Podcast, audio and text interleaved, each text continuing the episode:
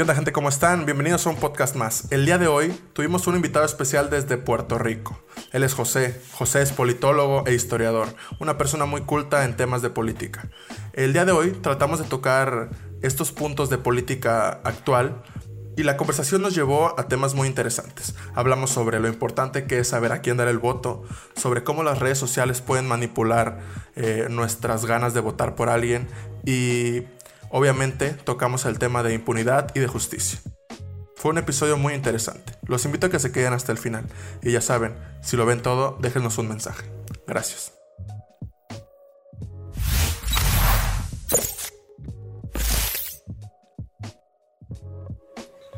¿Qué onda gente? ¿Cómo están? Bienvenidos a un podcast más. Eh, bienvenidos a el entre de la temporada 1 y de la temporada 2. El invitado del día de hoy se llama José, es politólogo, es historiador, es una persona muy culta. Tenemos eh, un gran placer por tenerlo aquí en el episodio. Eh, decidimos tocar un par de temas que obviamente, pues su background van a respaldar muy bien lo que va a decir. Y pues sin más preámbulos, José, por favor, preséntate, háblanos de ti. Pues primero que nada, muchas gracias por la invitación. Este, mi nombre, como bien dijeron los muchachos, es José Antonio Ramos Ortiz. Eh, soy graduado, egresado de la Universidad de Puerto Rico, recinto de Río Piedras y me gradué del programa de Ciencias Políticas. También tengo varios cursos en historia, so que me gusta pensar que también soy historiador. Eh, desde el año 2011 tengo una página que empezamos como una revista de sátira política, que se llama El Resaltador de la Realidad. Actualmente eso lo convertimos en un podcast ¿verdad? Acá en Puerto Rico estamos en un proceso eleccionario y pues decidimos con todo este revolú que pasó el verano pasado eh, en Puerto Rico, donde tuvo que renunciar a pedido del pueblo el gobernador en ese entonces, Ricardo Rosello, pues yo decidí, eh, ¿verdad? Que ya que se trataba de una elección eh, bastante importante en la historia de Puerto Rico, pues cambiar ese formato a podcast para poder llegar a más gente, más personas y poder educarlos en camino a estas elecciones donde tenemos seis candidatos a la gobernación de Puerto Rico. Nada, allí tocamos este, no solamente temas de política, también de historia y temas sociales. Ahora mismo, pues, con el, ¿verdad? Como les, estaba explicando, pues estamos tocando el tema de, las plataformas de gobierno de cada partido de cada candidato. Y pues nada, ahí, este, eh, eh. En Puerto Rico los últimos, yo diría, 30 años, los escándalos de corrupción han sido bien altos y, yo creo que los jóvenes ya, ya estamos cansados de seguir escuchando en los noticieros que tal legislador o tal alcalde ha sido acusado este, de corrupción y está preso por, por esa razón. Y pues en base a eso, pues es importante brindarle conocimiento a, no solamente a los jóvenes, a la población en general, sobre los temas eh, políticos para que la gente salga educada a votar. Y acá en Puerto Rico tenemos una, una frase muy, muy común de rajar la, la insignia de, de, un partido la Pava o La Palma, que son los dos partidos de, mayoría en Puerto Rico, pues yo, yo, pues mi misión con la página y, el podcast, de una manera bastante jovial, pero eliminar esa tradición tan mala que tenemos en Puerto Rico desde que se eligen gobernadores desde 1948. Claro. Y fíjate qué, qué actitud tan noble de tu parte el, el querer hacer este tipo de espacios para que, como bien tú dices, no solo la gente joven, sino la gente más grande tenga conocimiento de, pues quiénes son los políticos que están contendiendo cierta campaña, cuáles son sus ideologías a lo mejor, porque sabes, como que la gente ignora bastante, como que piensa que es solo derecha e izquierda, ¿no? Un poquito más complejo, sí. Y es muchísimo más complejo y creo que está bien interesante que, que hagas este tipo de espacios. Pero bueno, para empezar la charla un poquito, ¿por qué crees que en Latinoamérica la corrupción sea como este sello tan, tan importante de, pues de todos los gobiernos que hemos tenido. ¿Crees que hay alguna característica en especial? Yo sé que somos países, pues tal vez de tercer mundo, en donde la aspiración es llegar al poder para tener cierta cantidad de dinero, eh, sin importarme la gente, y luego irme a un país del primer mundo y hacer mi vida. ¿Tú qué opinas al respecto? Pues mira, yo creo que eso, eso tiene que ver con la historia. O sea, si nos ponemos a ver Latinoamérica, incluyendo Puerto Rico, tenemos una, una tradición, ¿verdad?, eh, en común, bueno, una historia en común porque fuimos eh, hasta, cierto punto eh, colonias de España, o sea, que tenemos una tradición política bastante marcada porque fuimos gobernados de una misma manera. Por eso es que quizás también hay, cosas bien diferentes con, como países como Estados Unidos o ¿verdad? otros países que no, no necesariamente fueron colonias este, españolas acá en América. Y esas tradiciones donde vemos que el gobierno es algo lejos. Ah, tomando en consideración que en la, en la, memoria colectiva vemos al, gobierno como algo que está distante, algo que estaba al otro lado del Atlántico. Yo creo que todavía eso, eso eh, se mantiene en, en, la psiquis colectiva de, de, toda Latinoamérica. Y pues vemos a este, al gobierno como algo que es inclusive hasta distinto, algo que está lejos, algo que, que, que pues sí, hay elecciones, pero como que eso no me afecta lo, lo, lo que esas personas hagan allá. Y normalizamos hasta cierto punto la corrupción porque hasta cierto punto nosotros como sociedad también estamos, ¿verdad? Eh, vemos normal eh, cierto, eh, ciertos rasgos de la corrupción. O sea, a veces en nuestro diario vivir hacemos cosas que si lo ponemos en el plano político es corrupción. Lo que pasa es que no nos damos cuenta porque Acá tenemos en Puerto Rico el, ay bendito. De, ay bendito, no pasa nada. Eh, eh, eso lo hace todo el mundo. Y el problema es que al, nosotros creer que lo hace todo el mundo y no nos estamos dando cuenta de, cómo eso afecta a la sociedad, pues es el problema de, ¿verdad? tan grande que tenemos de corrupción, no solamente en Latinoamérica, yo creo que en, toda América y, el resto del mundo. Obviamente, en los niveles de educación tiene mucho que ver con eso. Sí, claro, se normaliza, ¿no? Se llega a normalizar pues el problema de la corrupción. Pero yo creo que también tiene que ver con la impunidad, ¿no? O sea, la impunidad que tiene la corrupción, digo, o sea, la impunidad es que, no se lleve a cabo el sistema eh, de justicia ante cualquier tipo de corrupción, ¿no? Digo, a mayor, a mayor impunidad, pues la corrupción obviamente es más grande. Claro, claro. Eh, aquí en Puerto Rico nosotros tenemos ¿verdad? Eh, una situación eh, política colonial. Puerto Rico es colonia de los Estados Unidos desde 1898 y eso, esa situación no ha cambiado. y aquí generalmente en Puerto Rico vemos que los que atacan la corrupción son precisamente el gobierno de la metrópoli, el gobierno de Washington, el gobierno federal. hace escasas semanas, cuando ocurrió una primaria aquí en Puerto Rico, eh, al día siguiente, el gobierno federal de Estados Unidos en Puerto Rico eh, arrestó a dos legisladores en Puerto Rico. Entonces, vemos, ¿verdad?, que como es, no, no, no sé el caso particular del resto de los países latinoamericanos, pero en Puerto Rico vemos como que quien atiende ese asunto no somos nosotros, son el gobierno de los Estados Unidos.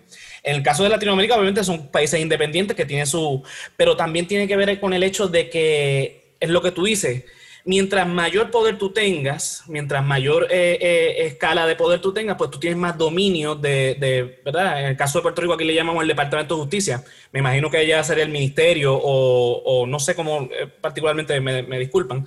Pero es verdad, esa, esa parte del, gobierno que se encarga precisamente de, estas cosas y como acá le llamamos pana, aquí, o sea, el, el gobernador pone a un secretario de justicia que es pana de él.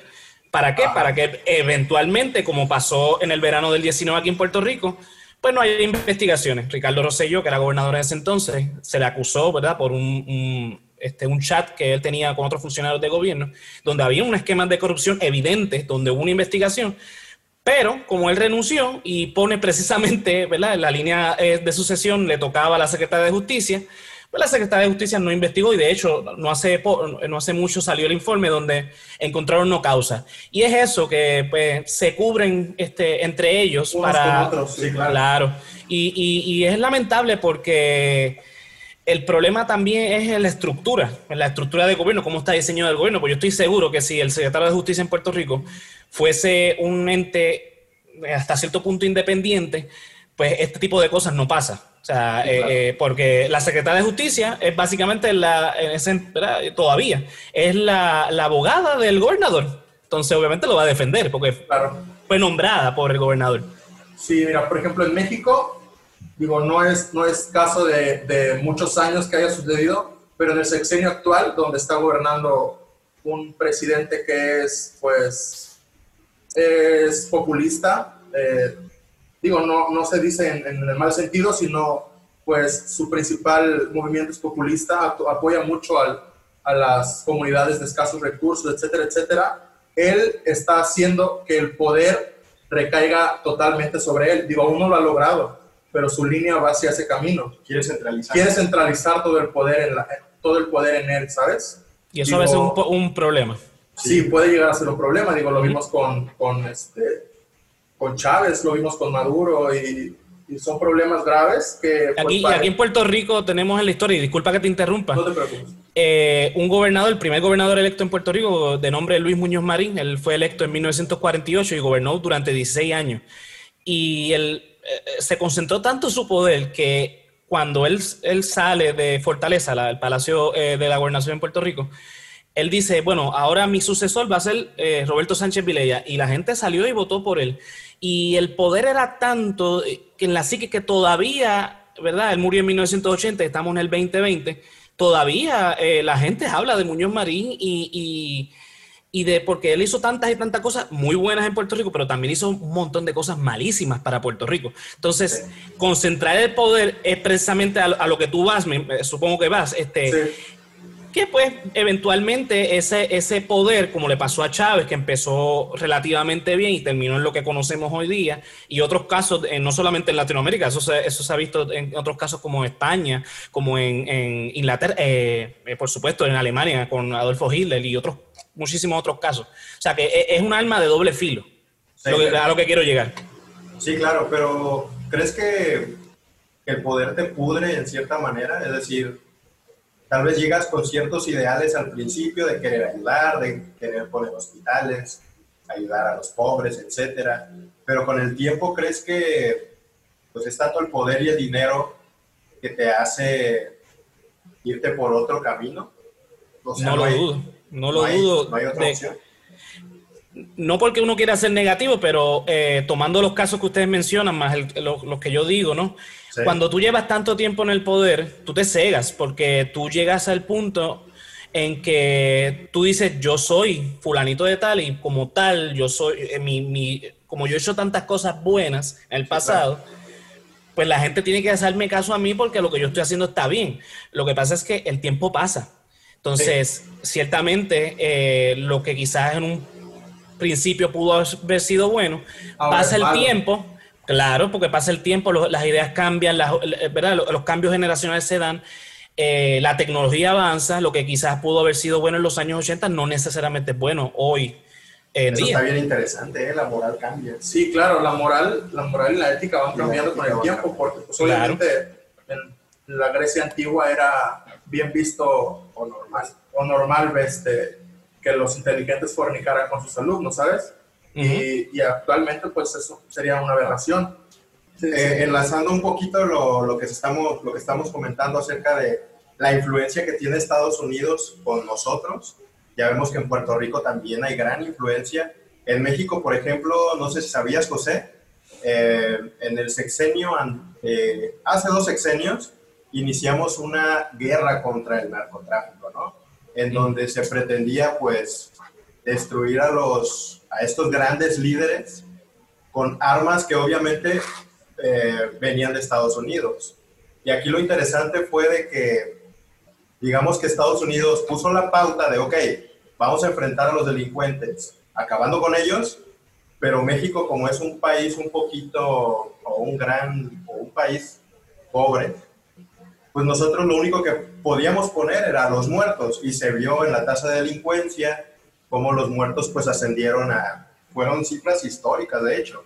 Y ahorita con el, con el actual presidente tenemos ese, ese rezago todavía de que ya vieron cuántos muertos hay con este presidente, este presidente no trajo el cambio, o sea, se toman de eso cuando realmente no se está viendo la patología de fondo, ¿sabes? O sea, tratamos que de curar eh, los síntomas o los baches, pero no estamos dispuestos a ver cuál sería la mejor solución para el país. Y es ahí donde, donde entra este conflicto en el que la gente no ve que los cambios pues toman muchos años, 10, 15, 20 años, y que a lo mejor un sexenio no, es, no basta o no es suficiente. correcto. Pero, también entra esto que, que también comentaste, José, ¿no? De que... ¿Cuánto tiempo le vamos a dar? Claro, y cuánto cuánto tiempo te da para no corromperte, ¿sabes? Mira, eh, con lo que estás comentando, ¿verdad? Eso, eso en Puerto Rico le llamamos la mano dura contra el crimen. Hubo un gobernador, de hecho, el, padre del, gobernador que votamos en el verano pasado, eh, Pedro Rosselló, que lo conocemos aquí como Alibaba, porque 40 funcionarios de su gobierno fueron presos por corrupción, menos él. Este, él, él, él, llevó a cabo eso, la, la, política pública de la mano dura contra el crimen, y no ha tenido resultados realmente. Todavía seguimos con, con esa política pública, y es porque no estamos atacando realmente el problema de, de la droga. Recuerda que eh, vivimos en países capitalistas, o sea, eh, todo tiene que ver con el dinero. Y en Estados Unidos, obviamente, una de las industrias más poderosas es la de la, armamentista. O sea, después de, de, los planes de salud, la armamentista es una de, de, las industrias más importantes de los Estados Unidos y necesita la guerra contra la droga. Entonces, no legalizan la droga no porque sean malas.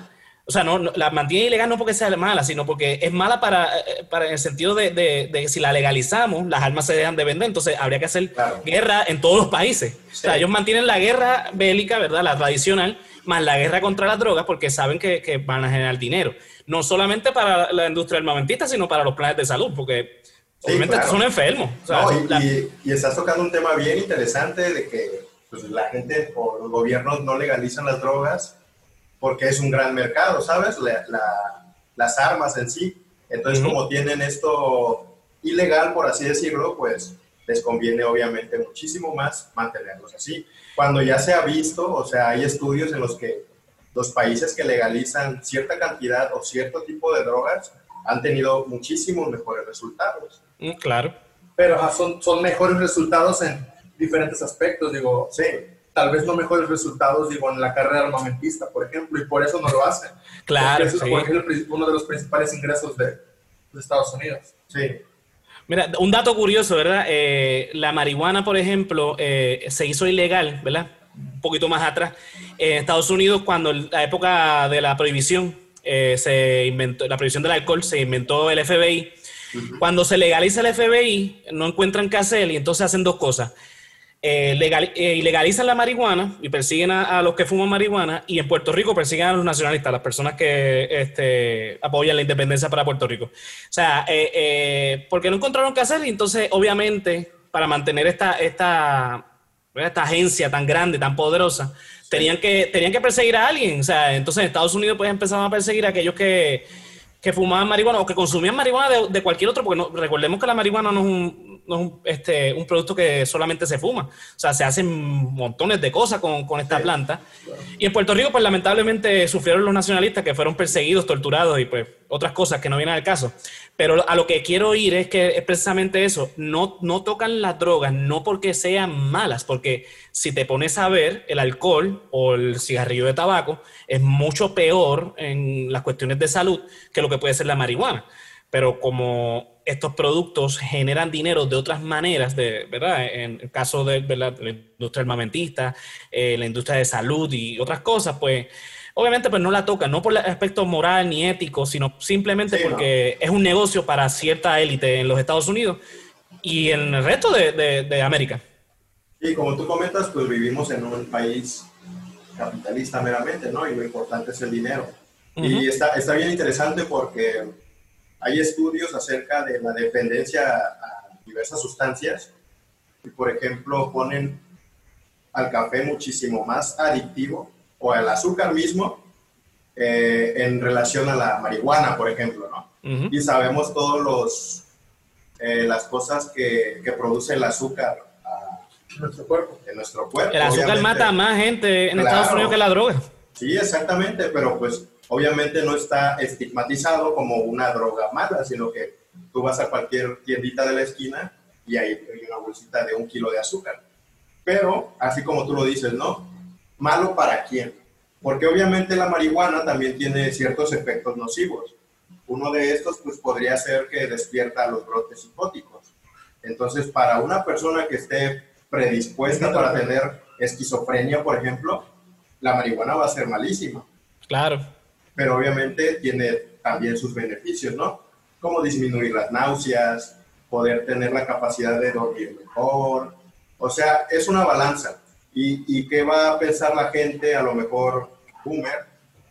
No quiero generalizar, ¿verdad? Pero un boomer, si llegas con una planta de marihuana, te va a decir, oye, es el diablo. Eres el diablo, sácate de aquí, Satanás, ¿no? A que llegues con una bolsita de azúcar. Sí, claro, por ejemplo, digo, me gustaría contar una historia. Apenas tenemos un amigo en la familia que es eh, bioquímico molecular y él hace sustancias eh, naturales, digo, tú ya las conoces. Sí. Y estábamos en una plática familiar de mesa común y corriente y, y ah, toqué el tema de qué opinaba del consumo de la marihuana. Y pues nos empezó a contar que él utiliza eh, pues extracto de marihuana, este THC, para algún tipo de medicamento que utilizaba para personas con Parkinson. Entonces, y, y, obviamente hay beneficio, hay beneficio porque digo, tiene sus pruebas, está avalada por la FDA y todo eso, y tiene sus pruebas donde pues personas con Parkinson consumen este producto que tiene el THC y, y pues cambia, su vida, cambia su vida radicalmente. Y digo, y, y, después de eso él tocó el tema, digo, pues yo opino que no está mal fumar pues un par de veces a la semana, ¿sabes? Pero obviamente con medida. Claro. Y, y las demás personas en la mesa fue de que, ¿qué te pasa? ¿Estás loco? ¿Cómo dices eso? O sea, fue un, un tema un poco controversial, pero yo creo que nos falta todavía mucha educación en el tema, ¿no? Nos falta Eh, mucha así mismo. ¿eh? Sí. Así Porque, mismo, ¿eh? bueno, en Puerto Rico no sé, ¿hay alguna religión que ¿Qué tan estigmatizado esté en Puerto Rico? Bueno, está bastante estigmatizado al punto de que, eh, ¿verdad? La marihuana para uso medicinal es legal, pero si, si tú dices que tú tienes la licencia para eso, te miran feo. O sea, quizás lo- los jóvenes pues están un poquito más, eh, ¿verdad? Eh, con esto de, de- de la marihuana medicinal, pero en Puerto Rico hay una ca- gran cantidad de personas conservadoras. Puerto Rico es un país muy conservador. Este, aquí una de las candidatas a la gobernación, eh, Alexandra Lúgaro, el cuatrenio pasado, dijo que ya no tenía ningún problema con legalizar la marihuana a nivel recreacional, o sea, legalizarla en todos los sentidos. Y eso para aquí, fue- eso fue un escándalo eh, eh, para todo el mundo. De hecho, ella ha sido una, un- una candidata bastante controversial porque ella es la primera candidata a la gobernación que admite ser atea. Y eso también para aquí, eso fue un escándalo que eh, para mí no es la mejor candidata, pero ese no, eh, no, es, no es lo que debemos evaluar de, de ella, Claro. si es religiosa o no, porque hemos tenido muchísimos gobernadores cristianos que, que le han robado a este país. Y entonces, ¿qué de, de qué vale ser cristiano entonces en ese sentido? Claro. ¿El Estado, el estado no es laico en, en Puerto Rico? En Puerto Rico hay una separación de iglesia y Estado eh, que está estipulada no solamente por la constitución puertorriqueña, sino por desde la primera ley orgánica que establece los Estados Unidos en Puerto Rico, que fue en 1900, la ley Foraker. Pero como tradicionalmente venimos de, una, de un gobierno español, que la, la Iglesia Católica era la religión oficial, pues yo creo que todavía en la psiquis colectiva los puertorriqueños tenemos mucho eso. De hecho, el escudo oficial de, de- de Puerto Rico tiene el Cordero de Jesucristo con la Biblia. Eh, es un escudo colonial todavía, de hecho, porque es el, que- el que nos, dio, nos dieron los reyes españoles. Eh, pero a pesar de, ¿verdad? que es un estado laico, pues todavía eh, tenemos mucho, mucha tradición, este, sobre todo católica, en el gobierno de Puerto Rico. Sí. Fíjate, José, ahorita que comentaste eso de que, por ejemplo, ese candidato o esa candidata mencionó que era atea o ateo, eh, a veces el, el espectador como que se, se enfoca en ciertas cosas, ¿no? Por, por- bueno, se ve mucho en México. Si vemos que el político trae en su mano un Rolex, no nos interesa ya su discurso, más de que, ah, mira, trae un Rolex. No es es bueno país. Ajá. O por ejemplo, este, llega en una camioneta de super lujo a, a cierta ciudad. Ah, Sí. miren, ya vieron, este, no nos importa cuál sea el discurso, sino que nos vamos por otro lado. Aquí en Puerto Rico no, no, lo- eh, votamos por el más lindo. Ah. Aquí se, se ha llegado a ese punto de que... Aquí se dio ese ay, fenómeno también. Sí, eh, el- el- de hecho Pedro Rosselló en los años 90, en el año 92, él estaba compitiendo eh, con el, ¿verdad? el par- el Partido Contrario, el Partido Popular, tenía a Victoria Muñoz, que es la hija de Luis Muñoz Marín, el, gobernador que les comenté ahorita, Sí. que es bien venerado en Puerto Rico. Pero entonces la campaña de, de Pedro Rosselló, que era un don nadie, que nadie conocía a Pedro Rosselló, la campaña de él fue él corriendo en pantalones cortos. Y él era, eh, físicamente era, eh, era, era bien parecido. Y, las y las Sí. doñas, ay Dios mío, ese Pedrito, qué lindo. Y la gente fue a votar porque era Tuvimos, el más lindo. tuvimos el, el mismo efecto en México con Enrique Peña Nieto. Sí, el Sí, sexenio recuerdo, pasado. Sí. Lo recuerdo. Sí. O sea, yo me acuerdo de que aquí en mi comunidad, digo, no es una comunidad muy grande, pero eh, había eh, foros do- de, sus conferencias y así, y te juro que estaba lleno de señoras eh, hablando de él y de su cabello. En serio, en serio. Sí, sí, sí. Sí, no te lo creo, te lo creo Se- porque se es un fenómeno. fenómeno. Pero lo que, lo que quiero conectar aquí, o sea, en México, no sé en Puerto Rico, tenemos 49% de pobreza, ¿sabes? Aquí más o, O menos sea, la tasa es igual. Sí, entonces en un país de 100 mi- 120 millones de habitantes, pues 41% es bastante. Entonces, por eso, no sé si el, el pueblo se hartó de ver estos lujos de los políticos. Y quiero conectar este punto con, con lo siguiente. Eh, nuestro presidente Andrés Manuel hizo una ley en la que no podía nadie ganar más que él.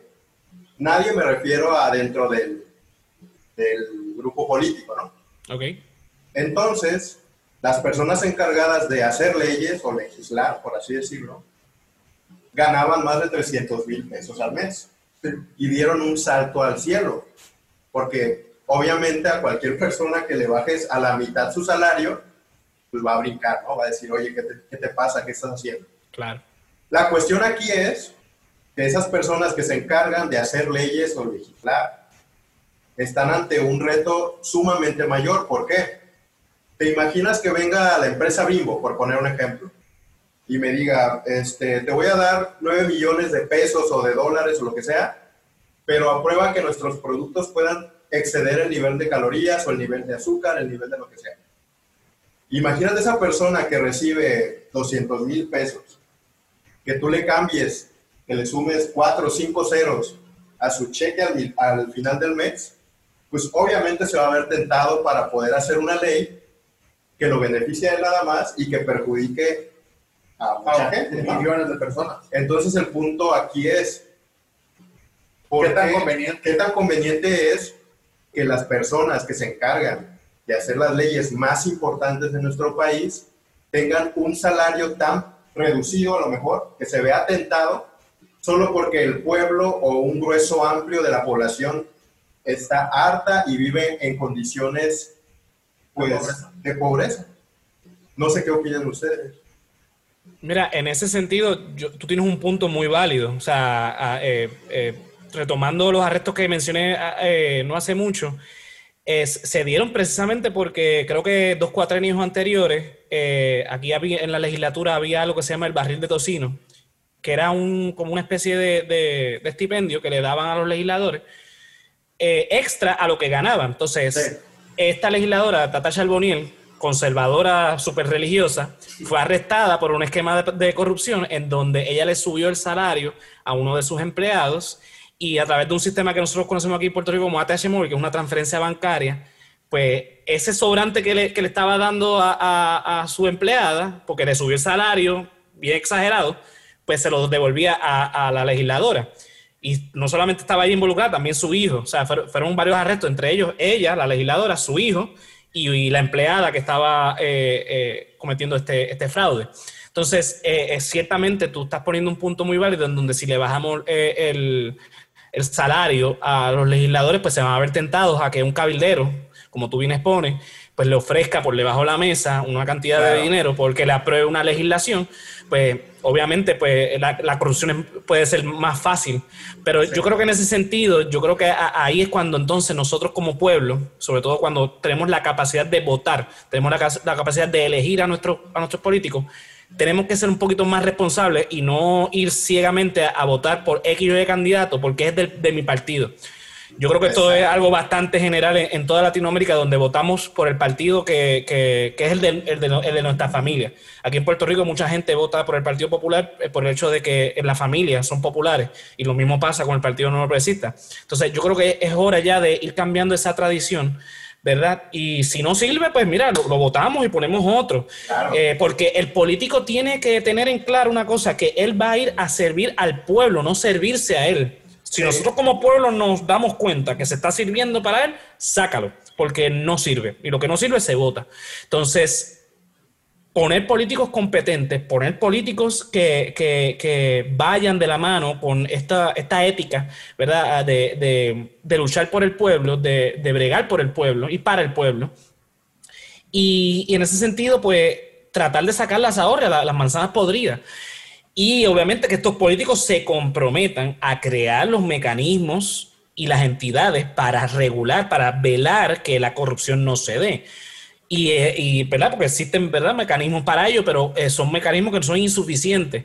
No dan el todo por el todo, por lo, que volvemos otra vez a lo mismo de, de, del panismo. O sea, ponemos al secretario de Justicia o la secretaria de Justicia, porque es mi pana y es la que me va a resolver cuando yo me meta en un lío. Entonces, e, eso es lo que hay que empezar a, sacar, ¿verdad? Que, que, que los puestos, que acá le llamamos batatas políticas, eso son batatas políticas, personas que no sirven para nada. Entonces, hay que sacar esas patatas políticas y poner personas que merezcan el puesto y que sean lo más militares, eh, claro, preparados y que sean lo más militares en ese sentido de que, que, que, mira, si estás rompiendo la ley, vamos, hay que sacarte, punto. Claro, claro, eso es entendible, pero a lo que creo que iba Edson es más a, o sea, sí está bien, la gente debe ser obviamente incorruptible, las personas que están en el, en el poder, en nuestro gobierno, en nuestro país, tiene que ser obviamente incorruptible, tiene que ser preparada, tiene que ser eh, eficaz y eficiente.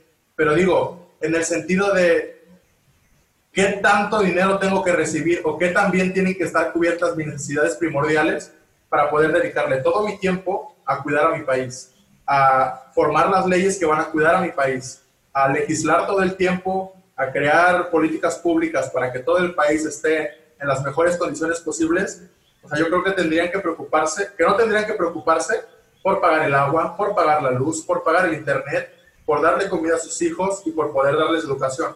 Digo, tal vez no que todos sus hijos vayan a Harvard, ¿sabes? Sino que estén cubiertas las necesidades básicas primordiales de esta para que no se vean tentados. Para que no se vean tentados, ¿sabes? Y que tengan una remuneración importante para que, más que estar tentados, sino que tengan ese compromiso fidedigno con, para con el país, para con las personas, porque pues si estás preocupándote por pagar la hipoteca de tu casa o por, por darle de comer a tus hijos, estoy seguro que un cero más en tu cheque va a ser... No, claro. Lo, y se, se, ve reflejado. Si tú cambias tu salario de 100 mil a 500 mil pesos, cambia tu estilo de vida. tu estilo de vida por completo. Pero quién sabe si de 500 mil a un millón, un millón y medio, se vea tan afectado tu, tu estilo de vida, ¿sabes? En ese sentido, entonces el Estado, ¿verdad? Tiene que eh, eh, empezar a, ver, ¿verdad? A buscar la manera de, porque yo estoy de acuerdo con lo que ustedes están diciendo, yo creo que un legislador que está bien pagado eh, no se va a ver tentado a, caer en estos esquemas de corrupción y de fraude. Pero volvemos a lo mismo, que ahí no están para servirse, sino para servir al pueblo. Pero pero este, el Estado entonces tiene que empezar a, cortar la grasa en ese sentido, de dónde es que se está gastando el dinero, dónde se está mal gastando el dinero. Entonces, poder crear eh, mecanismos para que el pueblo también tenga acceso a diferentes servicios esenciales, para que entonces, en ese sentido, no, ¿verdad? Porque es como aquí en Puerto Rico, tú quieres salir de pobre, pues te metes a político o a pastor, porque vas a salir, vas a salir bien. Pues, claro, entonces, pues, si, los, si le sacamos la tentación de que ser político es una carrera lucrativa, y, pues podemos entonces quizás, ¿verdad? Esto, esto, es un imaginario, porque nada de esto es perfecto, quizás lo ponemos en la práctica y, y no sirve. O sea, esto es uno acá especulando de que, bueno, si lo hacemos de esta manera, pues quizás va a resultar, porque esto también tiene que ver con la idiosincrasia de cada pueblo. Quizás en, países como los países escandinavos, estas, estas ideas que nosotros estamos dando aquí son buenísimas, pero en Latinoamérica lamentablemente quizás no, no, no, sirvan por otro tipo de cosas. O sea, todo tiene que ver con la... son muchos factores que, que, inciden en, por qué una persona es corrupta. Yo creo que también es porque nosotros como pueblo eh, eh, eh, somos corruptos hasta cierto punto. Claro. Sí, definitivamente es una cadenita, digo, como país somos un engrane que desde arriba va, digo, desde abajo, desde arriba empiezan a girar los engranes y desgraciadamente todos estamos inmiscuidos en esta corrupción que nos, que nos aqueja. No, y no, no me dejarán mentir, o sea, hablando por el mexicano, pues me imagino que el latinoamericano también tiene características similares, pero el mexicano, por ejemplo, es una persona muy cálida, ¿no? Que te recibe, que te da los buenos días, respetuoso, bla, bla. Pero al mismo tiempo en México vemos el otro extremo, vemos un mexicano violento. De la cubeta de cangrejos. Sí, sí, sí. cuando uno va subiendo, pues todos lo empiezan a bajar. Pero me refiero a que podemos ver al, mexicano católico, súper creyente, conservador, pero al mismo tiempo también llegas a ver al mexicano asesino, claro. al mexicano despiadado, al mexicano, ¿sabes? Todos estos eventos que vemos día a día en la calle, de personas que secuestran o que matan en la calle, tenemos ese contraste, vaya, es mi punto. Tenemos a la persona súper cálida, pero se puede ir a los dos extremos. Claro, y eso tiene que ver también, mira, los cambios no se dan de la noche a la mañana. Yo creo que todo el mundo está claro de eso. Yo creo que, que todos los gobiernos deben entonces empezar a mirar cuáles son los verdaderos problemas, no, no los cosméticos, no, no, los que se pueden resolver en, en, tu cuatrenio, en el caso de ustedes, el sexenio. No es el maquillaje lo que yo necesito, sino una operación eh, gran, bastante grande. Sí. Claro, un, un, plan de país donde, ok, ¿por qué, verdad? La pobreza, ¿por qué se da? Bueno, no hay oportunidad de empleo. ¿Por qué no hay oportunidad de empleo? Porque la educación es mala. ¿Por qué la educación es mala? Entonces, hacerse todas esas preguntas hasta llegar a la raíz del problema, arrancarla. Claro, Puerto Rico tiene una, particularidad diferente al resto de Latinoamérica, que Puerto Rico es una colonia. Pero yo creo que yo creo que en ese sentido, pues todos los países creo que tenemos el mismo problema, que es el tema de la educación. Y al no tener una educación, eh, ¿verdad? Donde no es que queremos que todos sean doctores e ingenieros. O sea, cada país necesita sus barberos, necesita sus su enfermeros. O sea, pero lo a lo que quiero ir es que si tenemos oportunidades de educar a, nuestras generaciones futuras para que tengan un, un, quizás un empleo mejor y, por supuesto dar la, la, ¿verdad? las condiciones económicas de desarrollo económico donde puedan tener un empleo, porque de qué vale educar y se tenga que ir al extranjero. Pasa aquí en Puerto Rico, la Universidad de Puerto Rico es excelente, pero muchos de los egresados terminan en, en, Estados Unidos. ¿Por qué? Porque allá tienen mejores oportunidades de empleo. Yo conozco muchísimos amistades mías que son ingenieros, abogados, eh, doctores que terminan en Estados Unidos o en otros países del mundo, porque aquí en Puerto Rico no están las oportunidades de empleo necesarias. Entonces, aquí tienes dos opciones. O ponerte a vender drogas o irte al extranjero. Y entonces ahí está el problema. Pero son una gama también de problemas, porque no solamente la educación eh, académica, sino también la educación en la casa. Eso tiene que ver también con los valores. Entonces, eh, son una serie de problemas que obviamente el, tiempo en esta conversación no nos va a dar, pero a lo que voy es que son muchos problemas que hay que ir atacando poco a poco, ir en el camino eh, eh, eh, mejorándolo para entonces de aquí a 20 años, 30 años tener un mejor país, pero hay que empezar ya. Claro, y el problema es que en vez de curar la patología, en los gobiernos actuales es esta bola de muchas curitas que le hemos puesto a nuestro sistema político y se hace una masa Amorfa. deforme así de, de un sistema político que no sirve. Y que se pudre cada día más. Se pudre cada día más y pues nos toca decir, pues es el sistema político que tenemos el que nos toca y el no hay de otra. No hay de otra, ¿sabes? Para, para, darte un ejemplo de lo que estás diciendo, un ejemplo concreto, aquí hubo un gobernador que se llamó Rafael Hernández Colón eh, para mí uno de los peores gobernadores que ha habido en Puerto Rico. Muchos no van a estar de acuerdo con lo que estoy diciendo, pero bueno, esos son otros 20. Él, aquí abajo si, están, no están de acuerdo contigo. Eh, la cuestión es que una vez se le preguntó a Hernández Colón que si el sistema de salud no era mejor hacer uno, un sistema de salud preventivo en vez de uno curativo. Y él le dijo que el preventivo no le daba voto. El curativo sí le daba voto. Entonces muchos políticos también están en esta de que yo soy político, yo necesito ganar las próximas elecciones. A mí me importa un corno si, si es bueno no el, el, el, la, la, solución al problema. es buscar los votos y, y, vemos mucho eso, no solamente en Puerto Rico.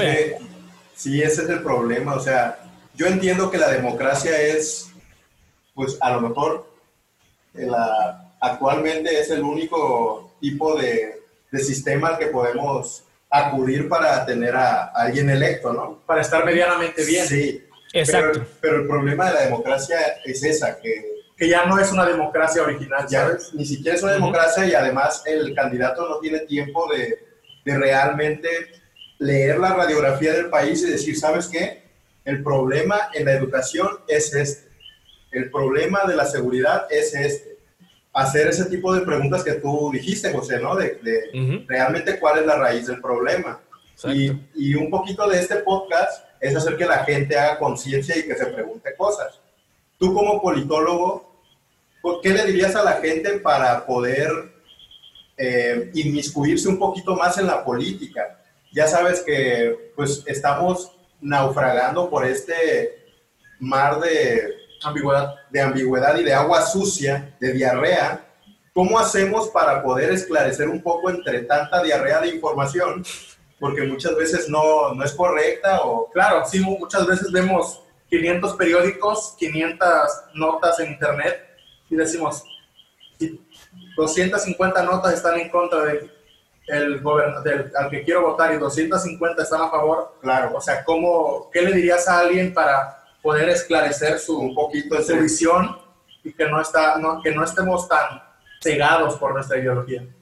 Mira, en primer lugar, el Internet no solamente Facebook e Instagram. Salga un poquito de las redes sociales, eh, los memes están muy cool, a mí me encantan, yo los comparto. Pero tenemos que, eh, eh, ¿verdad?, buscar un poquito más. Si un candidato no, no, ¿verdad? Aquí en Puerto Rico tenemos seis candidatos, que eso es una anomalía usualmente. Usualmente tenemos tres, pero este año, pues, con todo lo, todo lo que ha pasado, pues tenemos seis. Pues miren, eh, use las redes sociales para buscar el candidato, busca su, busca su biografía. El problema que, nosotros tenemos en Puerto Rico, y me parece que en toda América, es que los que nos gobiernan son generalmente personas de la élite, gente de dinero, y nuestros países son muy pobres. O sea, todos nuestros países, la pobreza, los pobres somos la mayoría en diferentes ramos, porque ¿verdad? está la clase media, la clase alta, bla, bla, bla, todas las clases, pero la mayoría, como tú dijiste ahorita, sobre el 40% este, en México son pobres. En Puerto Rico pasa, en Puerto Rico pasa exactamente igual. Puerto Rico creo que eh, eh, eh, va el, el, el 49%, tirando el 50% de la gente que está en, la tasa de pobreza según el, el censo de los Estados Unidos. Pero si uno puede un poquito más, puede ser que esa escala suba porque no estamos contando ahí quizás los que dependen del gobierno, pero eso es otro tema. A lo que quiero ir es que busque información, el Internet es una herramienta eh, muy buena, donde usted puede, mira, eh, qué sé yo, aquí hay varios candidatos en Puerto Rico que están proponiendo un sistema de salud universal, un plan de, sistema universal. Pues mire, busque información a ver qué es eso. O sea, eh, porque en Puerto Rico pues tenemos las aseguradoras y las aseguradoras, que todas son básicamente estadounidenses, son te dictan qué, tratamiento y qué medicamento usar. Entonces, a veces no. Y, y, pues la realidad es que pues es negocio, volvemos a lo mismo. O sea, los negocios están para, para lucrarse. Entonces, pues mire, busque información. Estos candidatos le ofrecen la información, pero no, se, no, no, no le crea al candidato. Busque en internet, busque páginas que existen, eh, información. No toda la información es buena pero usted mismo haga un análisis, ¿verdad? Porque esto no es, esto no hay que ser politólogo, esto, esto es cuestión de un poquito de sentido común. Buscar la información, si no entiendes, preguntarle al que sabe, eh, seguir hojeando, comparando hasta que tú llegues a una conclusión. No porque hable bonito, porque sea, se vea bonito el candidato o la candidata, usted debe creerle. En el caso de, ¿verdad? de la candidata que les hablé eh, ahorita, este, Alexandra Lúgaro, para la jerga puertorriqueña es una jebota, es una mujer muy bonita. Muy, atractiva. sí, muy atractiva. Eh, y pues yo estoy seguro que muchos jóvenes van a votar por ella porque es una jebota, pero yo este, les exhorto siempre en mi podcast que lean información, porque hay mejores candidatos que ella. Entonces, también la plataforma del partido, no solamente el candidato, el partido como partido, como institución, tiene una plataforma que como partido y como disciplina de partido van a llevar al gobierno, una plataforma de gobierno que sea buena para el país, porque a veces vuelvo y repito, se ve bonito en palabras, pero ¿cómo lo llevo a, cómo lo implemento? O sea, ¿es, ¿es, viable? ¿Es a corto, mediano o largo plazo? Son algunas preguntas que la gente se debe hacer. Eh, yo sé que es difícil, o sea, yo como politólogo se me hace difícil también, sobre todo, ¿verdad? Ahora mismo estoy analizando varias eh, plataformas de gobierno y es bien denso, pues son, es mucha palabrería, mucha información y a veces mucha palabrería que es para vender, o sea, te digo estas cositas bonitas, para venderlo. Se suena bien, pero cuando lo, lo llevo a la realidad, yo digo, espérate, es que eso no es la realidad de Puerto Rico, eso no es el Puerto Rico que yo estoy viviendo. Entonces, eso, ah, eh, y eso aplica no solamente a Puerto Rico, aplica a cualquier país. O sea, usted tiene que mirarse, primero que nada, tiene que conocer la historia. La historia es muy importante, porque si no conocemos de nuestra historia, tendemos a repetir los mismos errores. Estamos condenados a repetirlo. Es correcto. Entonces, y, y, eso lo hemos visto en, en muchísimos, ¿verdad? muchísimos capítulos de la historia del mundo. Entonces, si tú conoces tu historia, no tienes que, no tienes que conocerte la fecha ni, ni, ni, ¿verdad? los personajes. Es que te conozcas una historia general más o menos, no la propaganda que te vende el partido, porque si yo me dejo llevar por el Partido Popular, que es un partido que se fundó en el 38, pues los populares son los que es el mejor partido del mundo, porque ese partido fue el que sacó de la pobreza a los puertorriqueños, le puso zapatos al Íbaro, toda la cosa. Pero si lo vemos, en, eso es lo que te siguen, eh, la, propaganda que te siguen dando. Si lo vemos hoy día, es un, es un partido de élite, un partido este que los intereses están para los grandes intereses, o sea, ellos sirven a, los grandes intereses de este país pues tú sabes que, que, que, esa plataforma de gobierno no es apta para ti, que eres pobre. Entonces, ¿Cuál es tu herramienta? El conocimiento. Tienes que ir, educarte, ver, ver, lo que te ofrecen Y vuelvo y repito, no votar por el partido, sino por el mejor candidato de ese partido. Y si de otro partido hay un candidato que también es bueno, elegirlo en la legislatura. O sea, la legislatura es mucho más importante incluso que la rama ejecutiva, por lo menos en, mi, perspectiva, porque son los que llevan son los que llevan la plataforma de, gobierno. El, Ejecutivo es el que ejecuta literalmente esa, eh, eh, esa, legislación que hace el Poder eh, Legislativo. Entonces, si, si analizamos, no tenemos que sobreanalizar, ¿verdad? No tenemos que estar poniendo, sacando números del Producto Nacional Bruto ni cosa que se parezca, pero si, si tú ves que las ideas quizás no sean perfectas, pero van más acorde a tus necesidades, ese es el voto que tú tienes que emitir. O sea, no, no, y esa es la mejor herramienta. Y si ¿verdad? Si, si, te equivocaste, porque te puedes equivocar y votaste por un candidato que sale a la calle y protesta. Aquí en Puerto Rico por fin nos dimos cuenta de eso y el verano pasado, vuelvo y repito, eh, salimos a la calle a protestar para que saliera este gobernador porque no era, eh, eh, no, no era lo que él se pintó. Él se pintó como este candidato joven, como este candidato que traía buenas, nuevas ideas, como este candidato serio, y resultó ser todo lo contrario. Entonces la gente se dio cuenta del poder de, ir a, protestar, salió, pero salió, fueron dos semanas intensas de, protesta, pero finalmente él terminó renunciando. Oye, pero ¿fue una protesta pacífica o fue violenta? Mira, en Puerto Rico, como, te, digo, eh, Puerto Rico como somos colonia, nosotros tenemos una tradición de, protesta bien vaga, por lo menos los últimos 20 años, y me explico. Eh, durante el tiempo de España, aquí al, que era independentista se le, persiguió, se le persiguió hasta llegar a matarlo. Y los Estados Unidos hizo lo propio cuando llegó a Puerto Rico. Los años 30, 1930, fue una época bien violenta. Entonces el puertorriqueño empezó a asociar, en su psique colectiva, de que el puertorriqueño si sale a protestar, lo pueden encarcelar, lo pueden, este, lo pueden inclusive hasta matar. Entonces en Puerto Rico se desarrolló una cosa que era el carpeteo, el FBI y luego la policía de Puerto Rico te carpeteaba. O sea, lo que hacía era que te perseguían. Si, tú te, si ellos te identificaban como una persona independentista, pues te perseguían, te anotaban todo lo que tú hacías en una carpeta.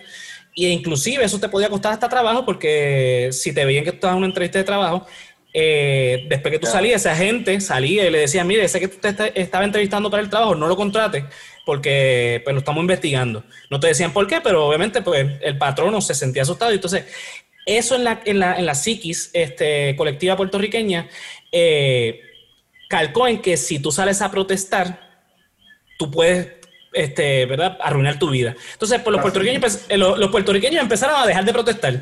Entonces, los poquitos que protestaban, pues lo hacíamos, lo hacemos este, con cánticos, cánticos de plena. O sea, la plena es un ritmo este, eh, puertorriqueño eh, que utilizamos generalmente en, las festividades de Navidad, pero que en las protestas también sacamos los panderos y pegamos a tocar plena. Y era como una fiesta. Entonces, cuando pasó esto de Ricky, de, la renuncia de Ricardo Rosselló, pues utilizamos esa misma metodología, pero la diferencia fue que fueron masas de personas. Habían jóvenes, habían viejos, habían de todo, lo que nunca se había visto. La única otra vez que pasó algo similar fue a principios del siglo XXI, cuando eh, los puertorriqueños salimos a protestar para que la Marina de Guerra de Estados Unidos dejara las prácticas eh, de bombas vivas en las islas municipios de Vieques y Culebras, que por durante 60 años estuvieron ahí practicando. Y en el 2001, pues, mataron a alguien, un civil, directamente de esas prácticas. Nunca había ocurrido.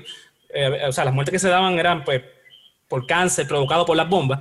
Pero en el 2001, pues, perdóname, en 1999, debo decir, pues murió uno por, por este por una bomba, por una bomba, exacto. Y pues la gente pues salió a protestar de manera pacífica, porque yo digo entre comillas porque la protesta no es pacífica, por más que tú no, no o sea, tú estás provocando, eh, eh, ¿verdad? Y pues en lo que pasó con lo de Ricardo, eh, en el viejo San Juan, la gente, eso se llenó, creo que una de las, la, la, que fue Bad Bunny particularmente, que no es tanto de mi devoción, pero hay que reconocerle el, el, ¿verdad? Lo, lo, lo histórico que fue esa protesta cuando él fue, se calcula que eso, casi un millón de personas estuvieron ahí en el Bío San Juan protestando. No, la única violencia que se dio fue de parte del Estado, que a las 12 de la medianoche parece que acostaron a dormir a la Constitución y pegaron a, este, sacar gases lacrimógenos.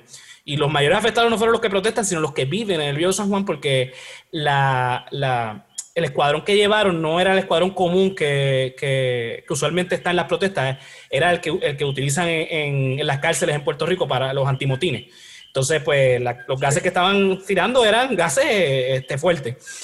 Pero, pero sí, pero mayormente fue pacífico en el sentido de que no, no, no hubo muertes, no hubo incidentes mayores, quizás un incendio o algunas ventanas rotas. Eh, pero fueron, eh, eh, este, fueron bastante creativos, porque hubo inclusive gente que hizo yoga frente a, la fortaleza para, como forma de protesta. Y fueron bastante creativos en ese sentido y pues si lo vemos de esa forma, pues sí, fue pacífico. Sí, de hecho te lo pregunto porque yo, yo creo, en mi humilde opinión, que una protesta pacífica no genera ningún cambio, ¿sabes? Claro, lo, sí, lo hemos visto en este país, por ejemplo, yo que que soy doctor, he visto cómo hace dos, tres años se protestó porque no les llegaba el pago a los doctores. Entonces todos los doctores, pues, bien uniformaditos, en una fila, sin interrumpir el, el tráfico de autos, directamente, pues ya sabes, ¿no? O sea, todo de la manera correcta. ¿Qué crees que pasó? Pues nadie los, nadie los pegó, o sea, nada. Era como, ah, sí, sí, tranquilo, no pasa nada. En cambio, cuando tú ves que empieza la gente a desquiciarse y a rayar paredes, quemar cosas, pues es así como de, oye, wow, inclusive tranquilo, tranquilo ajá, llega el discurso de, hey, no, no, no, no, así no son las formas, claro que son las formas. Sí, siempre, siempre he creído yo y soy muy, muy afecto a que para grandes cambios eh, se necesitan eh, grandes acciones. Claro. Es correcto. Digo, hay gente que dice que pues las protestas de las feministas y de las personas violadas, agredidas, que pintan paredes y todo eso dicen que está mal. Pero yo digo, está mal porque si no lo hubieran hecho no los hubieran tomado en cuenta como lo están haciendo. Claro. Porque, porque digo, imagínate que hubieran salido las mamás de las personas, de las mujeres violadas, bien vestidas, este, caminando solamente por un carril, eh, sin alzar la voz, sin pancartas, tratando de que los vea el gobierno, obviamente no hubiera eh, adquirido la atención que, que se necesita, porque son, es que eso, así, así, así, así, históricamente así funciona que les pongan atención. Eh, cambios radicales merecen acciones radicales. Un prócer puertorriqueño, Ramón Emetero Betances, decía que para tú hacer un revoltillo tienes que batir los huevos. Claro, claro. O sea, eh, es cierto, aunque Mira, hay que, hay que, eh, hay que sopesar, ¿verdad? Eh, vale más la vida de un ser humano que la de una ventana, porque muchas de las protestas que nosotros hacemos, ¿verdad? Como pueblo en contra del gobierno, es para que, eh, ¿verdad? Nos escuchen sobre... Y mira, una de las cosas por las cuales la gente se indignó en Puerto Rico y salió a protestar el, verano del 19, fue porque en ese chat Ricardo Rosselló y, su, y sus allegados se estaban burlando de los muertos que provocó el huracán María. Y sabemos que el huracán María fue bien devastador para Puerto Rico. Fueron dos huracanes seguidos. Fue el huracán Irma y luego el huracán María. Entonces, cuando sale ese comentario que, que sale a la luz pública de que ellos estaban, ellos estaban diciendo algo como habrá algún cadáver en forense para tirárselo a los cuervos, porque estaban, pues, tenían una discusión en el chat sobre la oposición. Entonces, pues necesitaba, eh, el comentario obviamente eh, viene por eso, entonces la gente obviamente se indignó porque em, eh, fueron casi 4.000 muertes las la de María, que todavía yo creo que los almacenes del de, Instituto de Ciencias Forenses están llenos de, cadáveres referentes a esto. O sea, han pasado tres años de esto. Entonces la gente como que se indignó y entonces hay que, hay que, hay que poner las cosas en balanza. Vale más el, vidrio de un comercio en la, en la calle Fortaleza que la de eh, esas personas que murieron a consecuencias de la, de la, de, eh, eh, ay, se me fue lo que la palabra que iba a decir, de la, de la, incompetencia del gobierno, porque realmente esos muertos no fueron muertos directos del huracán, fueron muertos por la, la incompetencia del gobierno de Puerto Rico. Claro, digo, y es parte de la discusión actual, porque que, ¿por qué causa indignación que las personas generen daños a propiedades privadas, pero asesinamos gente por defender propiedades privadas? O sea, es, un problema. Es incongruente. Es incongruente, es estúpido y digo... Pero parte de ese problema es por el capitalismo. O sea, claro, el capitalismo es el, principal enseñado todo eso. Que importa más cuánto produces o vales por cierta Vales por lo que produces y por lo que tienes. Que no por lo que eres realmente. Así mismo, ¿eh? Sí. Y eso es tristísimo, ¿no? Sí, claro, es triste. Eso tiene que ver, ¿verdad?, con la educación. Si tuviésemos un pueblo más educado, pues sabemos qué es más importante. Porque de hecho, los comerciantes del viejo San Juan, que fueron los más afectados económicamente por las protestas del verano pasado, ellos están diciendo, sigan protestando, que la ventana mañana nosotros la reponemos. La pintura que, que, pusieron en la pared la vamos a pintar. Y los adoquines, olvídate de eso, porque esos adoquines llevan 300 años ahí y representan algo malo también en la historia de Puerto Rico. Así que olvídense de eso, vamos a seguir protestando porque este charlatán salga de Fortaleza. Yo creo que eso es lo importante, el resultado que vamos a tener después de la protesta. Yo creo que sí, que mover ese chip en la psique colectiva, como dices tú, de la, de la población para que todos nos demos cuenta que hay un, un problema de raíz que hay que, que, arrancar y que cambiar, porque, eh, porque está, hay algo fundamentalmente mal con el sistema político que está afectando pues, la economía, está afectando eh, la educación, la salud pública, el progreso. El progreso, efectivamente. Hemos visto que para ciencias ya no se invierte tanto en nuestro país. sí, en, en México se redujo el, el capital para, para ciencias, para arte. se redujo el capital para arte, se redujo la inversión para... Aquí también. Para, para becas, se redujo la inversión para, digo, los niños que viajaban a Europa, a Estados Unidos, para hacer este, maratones de matemáticas y así, ya no pueden ir, ya no les, nunca, bueno, antes no les pagaban viáticos, o sea, ahorita no los apoyan ni siquiera. Entonces, eh, para deportes ya no los apoyan. Pero, y digo, por ejemplo, como tú dices hace un rato, eh, la política en general se está volviendo una comedia, se está volviendo una telenovela, se está volviendo, se está volviendo básicamente puro entretenimiento, ¿sí? Porque, o sea, por una parte de Mues dices, estoy arreglando las calles, pero detrás de ti se te están cayendo 55 mil muertos eh, por semana por cuestiones de coronavirus, ¿sabes? Y digo, ¿qué tan, qué tan, qué tanto te puedes parar el cuello y decir, yo estoy ayudando a, mi pueblo cuando en vez de invertir muchos millones en, en salud y educación, eh, estás construyendo un puente que probablemente no lo necesitas ahorita. Digo, en mi, en mi comunidad, actualmente donde vivimos nosotros, hubo problemas porque pues los, la gente con locales en, en, el mercado y así estaban protestando porque si era su ingreso único y era que vivían al día, ¿cómo podían decirles que los iban a clausurar, a cerrar y, no les iban a dar, el gobierno no les iba a pagar pues, ni luz, ni agua, ni internet, ni nada. Pero... Ningún apoyo. Ningún pues. apoyo, no íbamos a obtener ningún apoyo. Y el gobierno pues medio los tranquilizó por ahí, les dio unas despensillas que realmente no son tan sustanciosas y se colgó la bandera de que pues no podía, que no había dinero, que primero era la salud de los mexicanos y no sé qué. Pero por otra parte tenemos una construcción de una ciclopista que está costando un par de cientos de millones de pesos mexicanos, que digo, ¿para qué queremos una ciclopista? O sea, ¿por qué quieres poner a la gente a andar en bicicletas y en un lugar donde hay sol 360 días del año y que la temperatura ya fuera es de 40 grados, ¿para qué quieres poner a la gente? Tal vez a un pequeño sector le va a favorecer, obviamente, a las constructoras. Pero obviamente, obviamente hay gente que trabaja y pues les van a pagar. Pero digo, poniéndole en una balanza qué tan prioritario es construir Yo te voy a dar yo te voy a dar un ejemplo aquí en Puerto Rico. Eh, cuando yo era estudiante de bachillerato de ciencias políticas, el gobernador era Luis Fortuño, el presidente del Senado era Tomás Rivera Chat, el actual presidente del Senado también, eh, y ellos hicieron frente al Capitolio eh, lo que ellos le llamaron el Paseo de los Presidentes. Ellos pusieron 11 estatuas de los presidentes que han visitado Puerto Rico. Todavía estamos esperando que, que pongan la de Trump. Eso costó alrededor de, wow, como 9 o 10 millones. Y la ley establece que cada presidente que venga a Puerto Rico de Estados Unidos se le haga una, por eso te digo que, estamos esperando la de Trump, una estatua. Y yo me pongo a pensar, es, eh, ese, en ese año recuerdo que nosotros en la universidad teníamos una huelga porque se nos impuso una cuota de 800 dólares anuales para, todavía estamos esperando para qué eran los 800 dólares.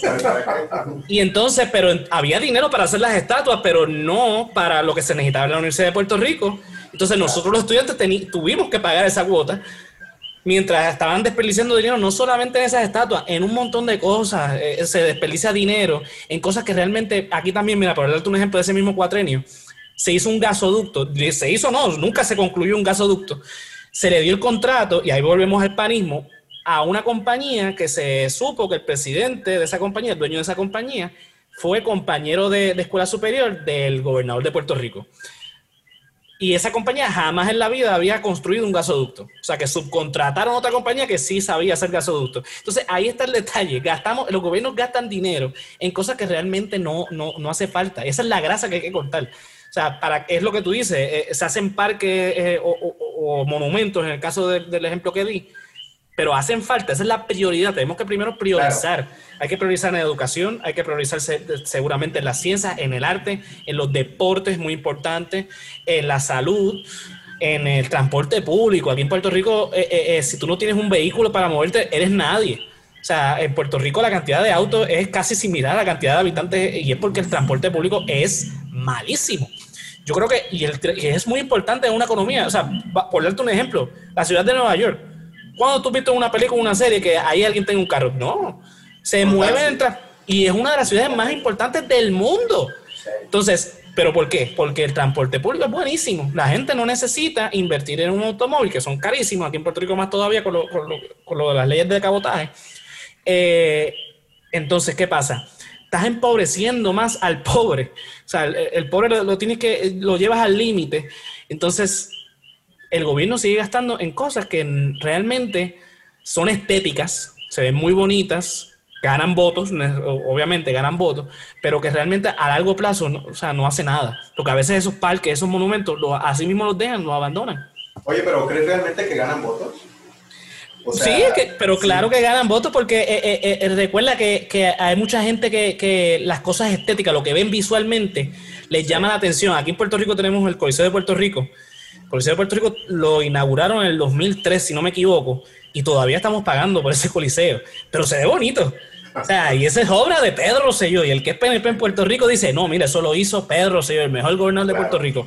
Entonces, eh, ahí está el detalle, que, a veces hay, lamentablemente, hay un sector en la población que por cosas así, cosas visuales, dan votos. Mira, eh, no, porque ¿cuál es la obra de, X o Y presidente? De eh, Sí, es, eh, tiene, es la obra. Mira, eso lo hizo tal gobernador, eso lo hizo tal gobernador. En el caso de, México, o tal presidente, tal presidente. Pues eh, esas cosas sí generan votos, eh, sobre todo en, el voto de la gente ignorante, lamentablemente. Sí, y de hecho quiero conectar esto con algo más. Las redes sociales últimamente pues nos han servido para comunicar cosas, ¿no? Nos sirve también como publicidad, nos sirve para, para un sinfín de cosas. Y la política, pues ya lo hemos visto, también se ha visto influenciada directamente. ¿Por qué? Porque si cierta página o cierto grupo de personas, o inclusive bots, o como quieran llamarle, hablan bien o mal de, algún candidato, pues ustedes saben que publicidad negativa sigue siendo publicidad. Entonces, esto le da ciertos puntos. Mi pregunta aquí es, ¿qué tanto se ve influenciada la política actual con este movimiento de redes sociales como de hablar mal de cierto candidato, hablar bien. ¿Creen que todavía no influye demasiado? Digo, porque pues, como somos pobres todavía, hay muchas personas que no tienen acceso tan fácil a las redes también. Pero ¿qué tanto creen ustedes que, ha favorecido o, inclusive ha, eh, hecho mal a los nuevos candidatos? Mira, aquí en Puerto Rico yo te puedo decir que eso le está favoreciendo a los candidatos nuevos. Me explico. En el 2016 se postuló esta misma candidata que te estaba comentando, Alexandra Lúgaro, y ella no posteó ningún anuncio de su candidatura en la televisión, ni en la radio, ni en este, los, no sé cómo le llaman esta, medios convencionales. Exacto. El punto es que ella utilizó las redes sociales y para sorpresa incluso mía, ella se convirtió en la tercera candidata con más votos.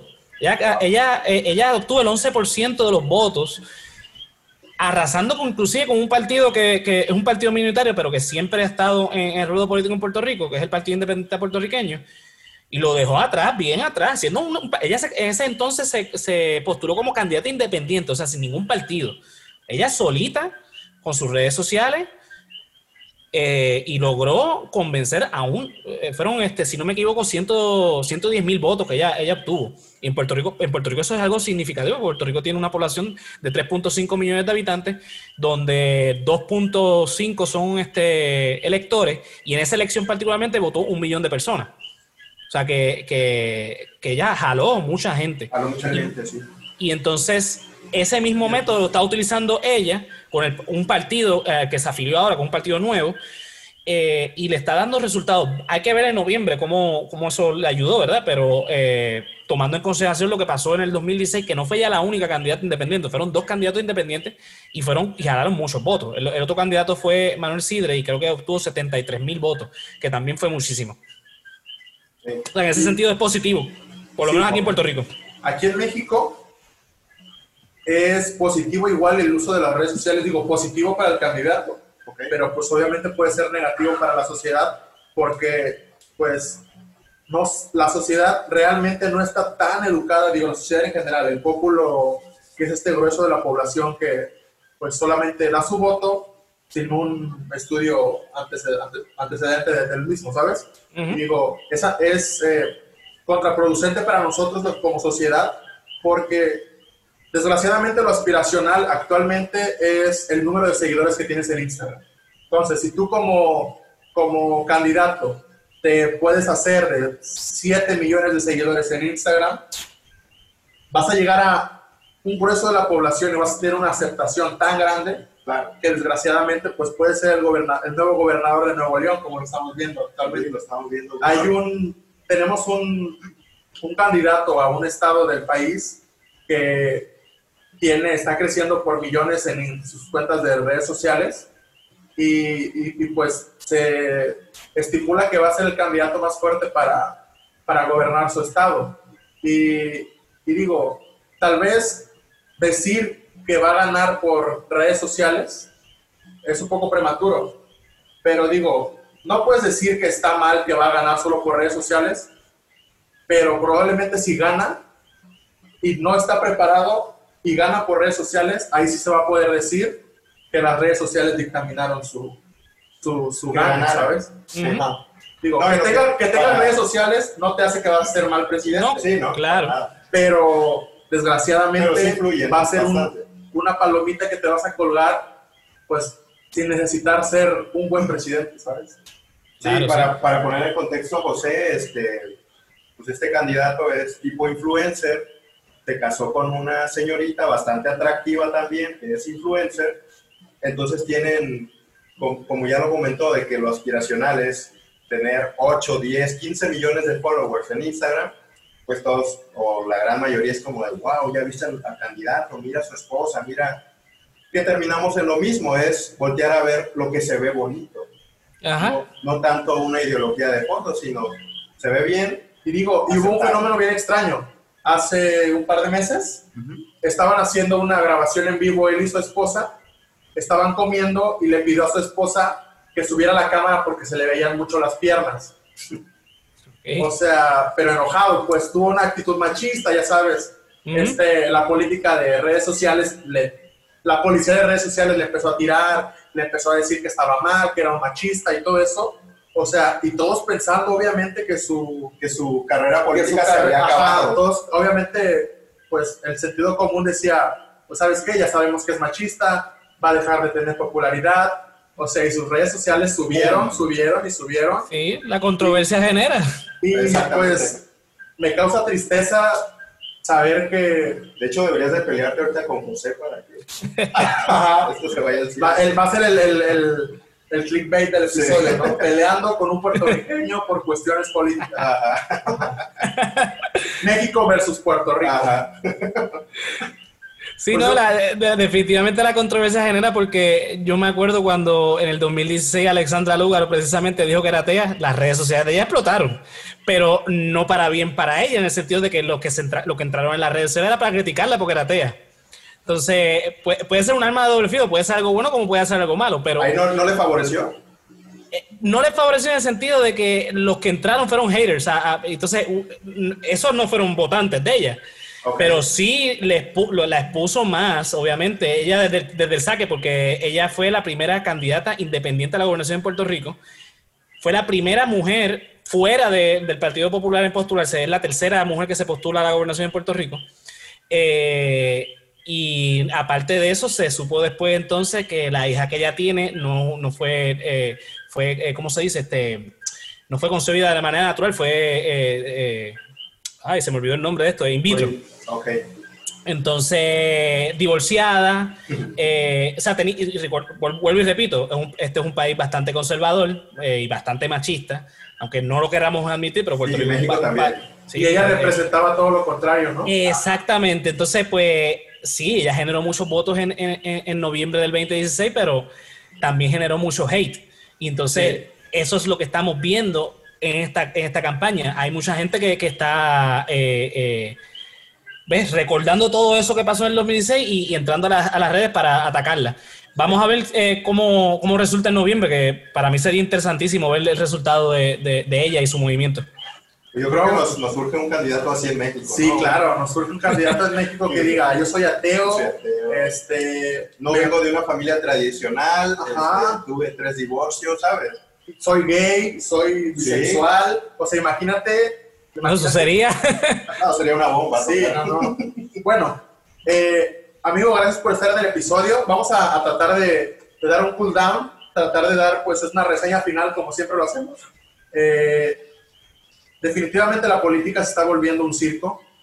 Definitivamente la población eh, nos estamos volviendo, yo creo que por una parte más críticos, pero por otra parte más ignorantes.